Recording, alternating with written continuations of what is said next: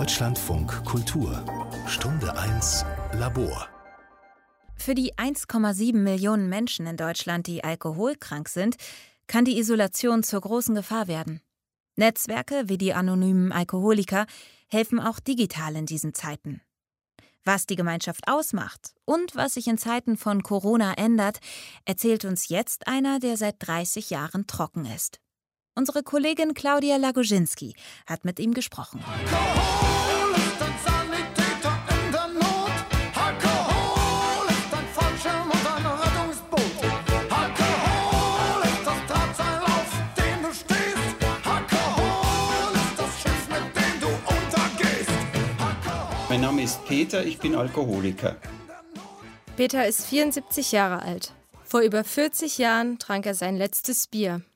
Zwei Tage danach ging er zu seinem ersten Treffen. Kannst du dir vorstellen, dass ich nur noch vier Zentimeter groß war, als ich durch diese Tür gegangen bin? Zitternd und bebend, mitten im Entzug, also letztes Bier zwei Tage vorher. Aber in der Not, die da wusste, es könnte dort Hilfe sein. Bis heute hilft er Menschen, die den Wunsch haben, mit dem Trinken aufzuhören. Peter ist Ehrenamtlicher bei den anonymen Alkoholikern und heißt eigentlich anders. Und die Türe, durch die er ging, führte ihn damals zu seinem ersten Meeting.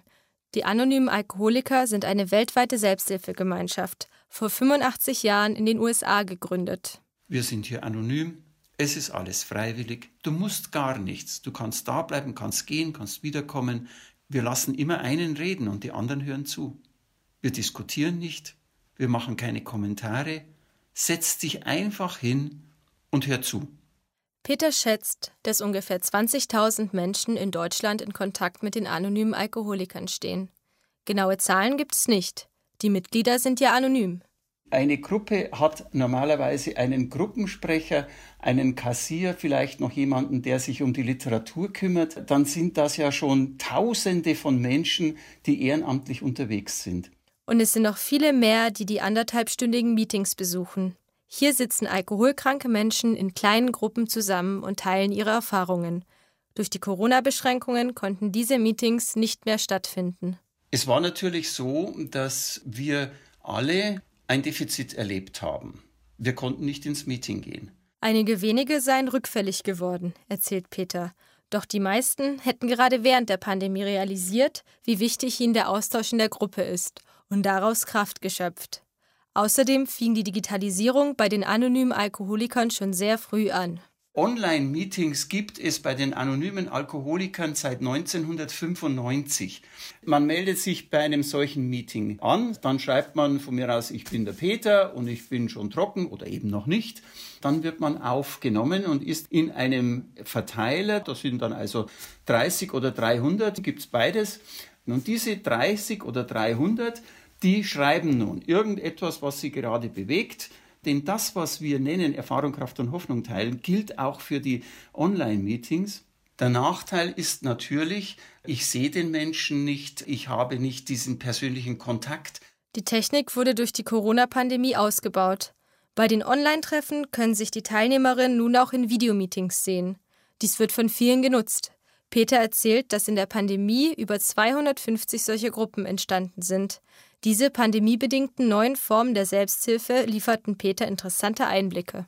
Ich wohne auf dem Land. Wenn ich in ein Meeting fahren möchte, fahre ich entweder 12 oder 20 Kilometer, je nachdem in welche Richtung. Jetzt habe ich die Möglichkeit, an 250 Meetings teilzunehmen. Ich habe auch schon an einigen wenigen, außerdem, dass wir gegründet haben, hier teilgenommen, um die Erfahrung zu machen, die machen auch nichts anderes als wir, kann ich also bei meinem bleiben. Der Zugang zur Gemeinschaft hat sich vereinfacht und viele neue Menschen seien dazugekommen. Ich war in einem Meeting, wir waren zehn Leute, ein ganz neuer, ein rückfälliger, eine Frau, die ist am fünften Tag ihrer Trockenheit gewesen, eine mit einem Monat, eine mit fünf Monaten. So deutlich ist mir der Zufluss von Neuen seit langem nicht mehr begegnet. Die Hemmschwelle, an einem Online-Meeting teilzunehmen, ist geringer als bei einer klassischen Zusammenkunft. Außerdem hätten sich so auch die regionalen Gruppen besser vernetzt, berichtet Peter. Er wird weitermachen mit seiner Arbeit, ob nun digital oder wieder in realen Räumen. Peter will Menschen helfen, mit ihrer Sucht umzugehen und hat dafür persönliche Gründe. Ich weiß, wie der Tod aussieht. Mein Bruder ist mit 33 an Alkoholmissbrauch gestorben. Ich war eine Stunde nach seinem Ableben an seinem Sterbebett. Ich war, ich weiß nicht wie oft in Todesnähe. Ich weiß, wie sich das anfühlt. Und das will ich weitergeben.